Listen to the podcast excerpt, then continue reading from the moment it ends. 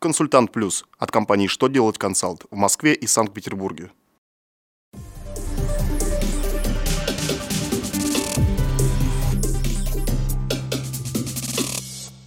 Добрый день! Для вас работает служба информации телеканала «Что делать ТВ» в студии Кристина Альшевская. В этом выпуске вы узнаете. Какие изменения по НДС ждут иностранные компании, оказывающие электронные услуги российским потребителям? Какие функции для выявления взаимозависимости россиян появятся у ФНС России? Как будет усилена борьба с серыми зарплатами?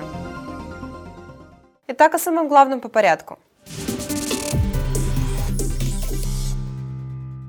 ФНС сообщила, что с 1 января 2017 года иностранные компании будут платить НДС с операций по продаже электронных услуг или контента россиянам.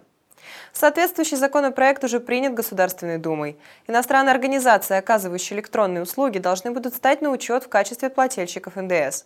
Для этого им необходимо заполнить электронную форму на сайте ФНС, в которой указать сведения о себе и о тех услугах, которые они оказывают или планируют оказывать российским потребителям.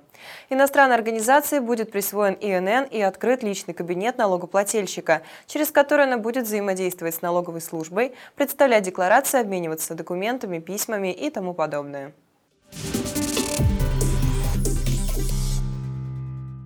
Совет Федерации одобрил закон о передаче ФНС России функции оператора системы ЗАГС, что позволит выявление взаимозависимости граждан. В России начнет действовать единая база с данными о регистрации, расторжении брака, о рождении, смерти, отцовстве, смене имени, удочерении и усыновлении. Функции оператора этой системы с 1 января 2017 года будут у ФНС России. Единый государственный реестр записей актов гражданского состояния будет составной частью единого федерального информационного ресурса, содержащего сведения о населении РФ. Налоговики благодаря полученному праву смогут эффективнее и быстрее находить родство между людьми и обосновывать их взаимозависимость.